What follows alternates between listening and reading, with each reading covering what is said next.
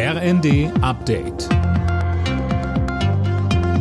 Stündlich neu. Auf den Punkt informiert. Ich bin André Glatzel. Guten Abend.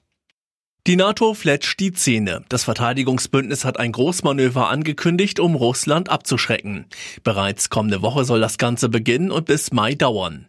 90.000 Soldaten will die NATO mobilisieren aus allen Bündnisländern und Schweden. Bei dem Manöver soll ein russischer Angriff auf NATO-Gebiet simuliert werden. Die Rede ist von der größten NATO-Übung seit Jahrzehnten. Dicke Luft im Bundestag. In einer aktuellen Stunde haben die Abgeordneten über das Treffen von AfD-Politikern und Rechtsextremen debattiert. Tom Husse, da ging's ja wirklich heiß her. Ja, das kann man so sagen. SPD-Chef Klingbeil rief dazu auf, die Demokratie zu schützen. Die aktuellen Proteste würden zeigen, dass viele Menschen die Nase voll von der AfD hätten. Die Partei selbst reagierte empört und verwies auf die hohen Umfragewerte, vor allem im Osten.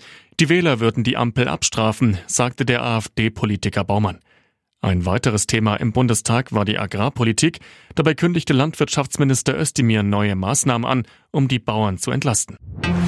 Der Winter hat Teile Deutschlands weiter fest im Griff. In Hessen und Rheinland-Pfalz staute sich der Verkehr auf den Autobahnen stellenweise auf 50 Kilometern. Außerdem sorgen unter anderem am Frankfurter Flughafen Schnee und Eis weiter für viele Ausfälle und Verspätungen.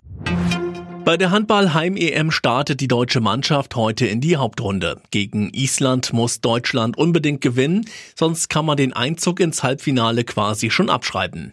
Los geht es in Köln um 20.30 Uhr, DHB-Kapitän Johannes Goller. Ich glaube, das ist immer die Halle, von denen alle schwärmen, die ein Heimturnier gespielt haben. Es muss wohl was ganz Besonderes sein. Ich kenne es äh, nur aus dem Vereinshandball und auch da, obwohl nicht alle eine Mannschaft anfeuern, ist es was ganz Besonderes. Auch von der Architektonik ist, glaube ich, die beste Halle, weil es äh, trotz der Größe relativ eng zusammen ist. Von daher ist es schon cool, dass wir da jetzt die Hauptrunde spielen dürfen. Alle Nachrichten auf rnd.de